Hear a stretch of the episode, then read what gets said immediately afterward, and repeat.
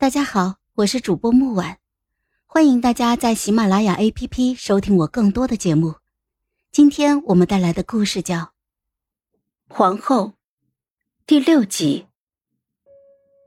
早上的南晃带给我多大的厌恶，夜里的巨缺就带给我多大的快乐。完事之后，他躺在我的身旁，长长的睫毛如同扇子一般。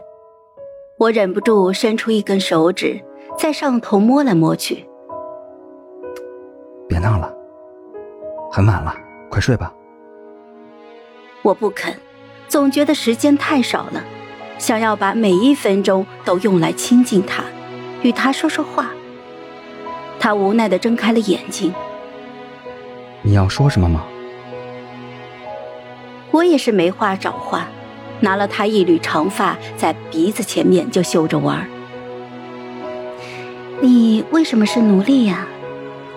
奴隶在南国地位极低，数量却不是很多，非得是大奸大恶之人才会被贬为奴隶，但也并非世世代代为奴，三代之后便会给予一个改过自新的机会。这是我的命。有些人生来是皇帝。有些人生来是奴隶，有些人生来就被很多人爱，有些人到死也没有人爱他。唉，都是注定的。我单手撑着脑袋问他：“哦，那你我相遇也是注定的了？” 他笑了一声，没有回答。是不是？是不是嘛？我不依不饶，一定要从他的嘴里得到答案。我见问他不答，摇他不动，我便俯下身，找到他背上的那个奴字，温柔的吻了下去。黑暗之中，他山峦般的身体因为这样温柔的一吻而重重的一颤。半晌，一个声音低低的传来：“我的睫毛扫过他的背脊，一股怜爱之情从我的心底升起。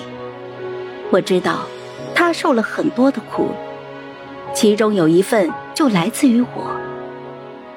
那年冬天，身份兴许只是南晃替身的他，竟出面保护了我。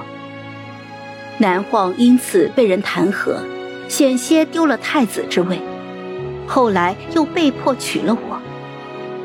我的日子虽然不大好过，但总比他要强。我简直难以想象，犯下这样的大错，他要遭受怎样的责罚。我轻轻地抚摸着他背上大小不同的旧伤，在心里对自己说：“我要对他好一点。我想让他觉得，他生来一无所有，但他至少拥有一样东西。”第二天他走了以后，我洗漱起身，去了一趟御膳房，亲自做了一顿晚饭，带回了寝宫，开始等他。待入夜，房门吱呀一声打开了，他走进了门来，目光扫到了桌子上的饭菜，忽然愣住了。等你好久了，来，过来。他朝我走了过来。我让他坐下，然后抬手就摘下了他脸上的面具。面具之下五官深邃，仔细看的话，眼里带着一点碧色。我怀疑他有西国血统，这点跟南晃一样。